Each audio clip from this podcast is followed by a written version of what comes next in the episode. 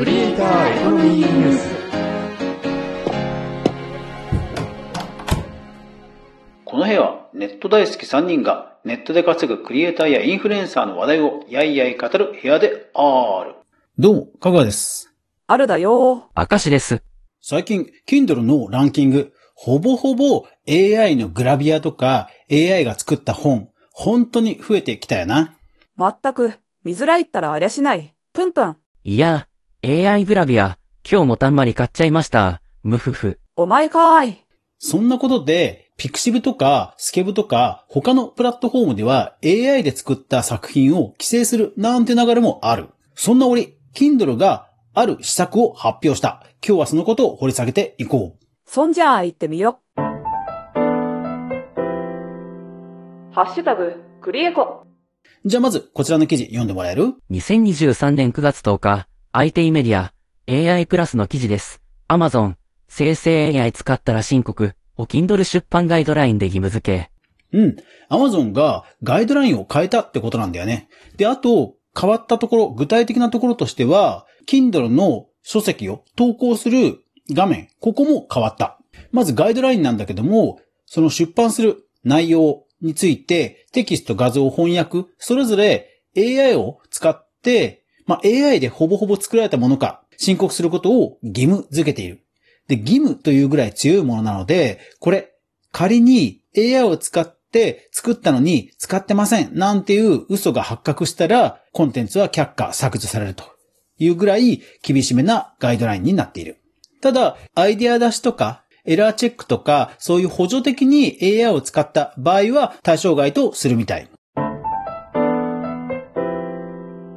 ハッシュタグ、クリエコ。これ、やっぱり背景としては、そのクリエイターが自分たちの作品が AI によって作られた作品によって、まあ不利益を被る可能性があるというところが背景にあるんだよね。二つあって、一つはクリエイターが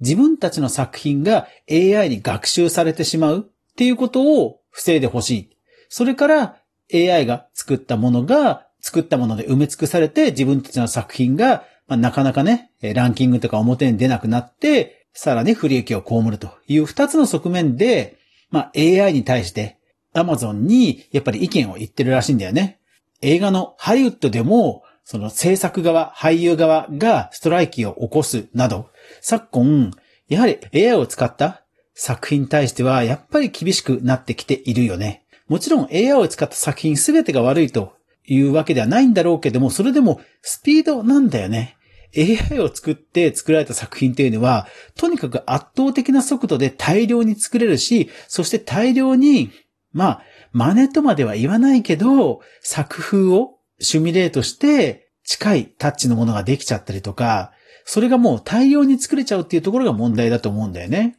なので、まあそのスピードに対応できない限りは、どうしてもそれはプラットフォームの側で規制をしてほしいと言いたくなるよね。ただ Amazon もそういったやっぱりコンテンツを作る人を尊重すべく、まあこういうガイドラインの改定に踏み切ったということだね。日本では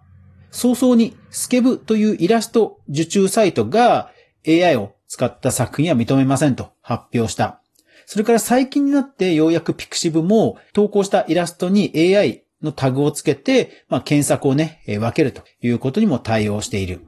で、実際、Kindle 本を出版する人、もしくはもう出版している人は、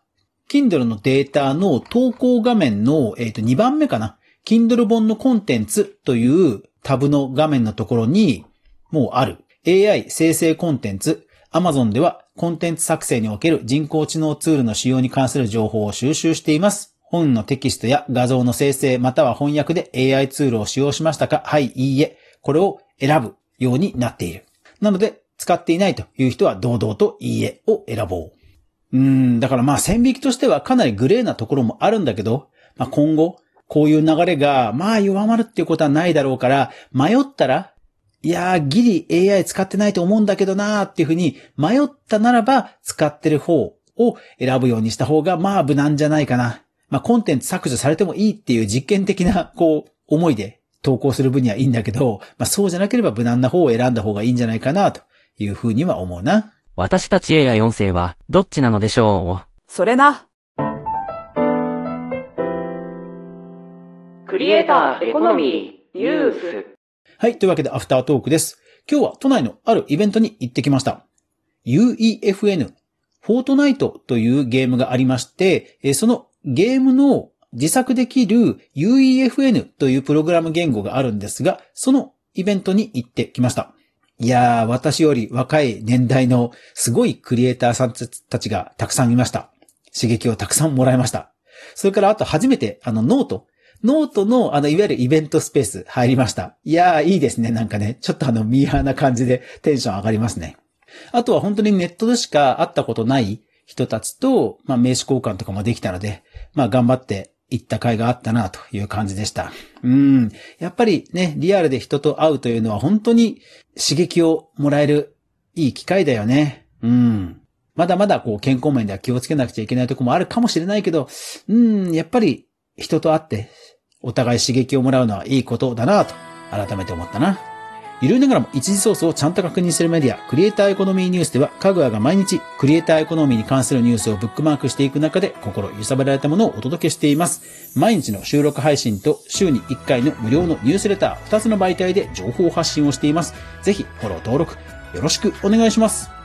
セブンイレブンで何か炭酸系を買ってこいと言われたら私はゆずレモンサイダーをいつも買うようにしてます。いやーこれなんかね好きなんだよね。というわけで、ポッドキャストアワードノミネーに俺はなる。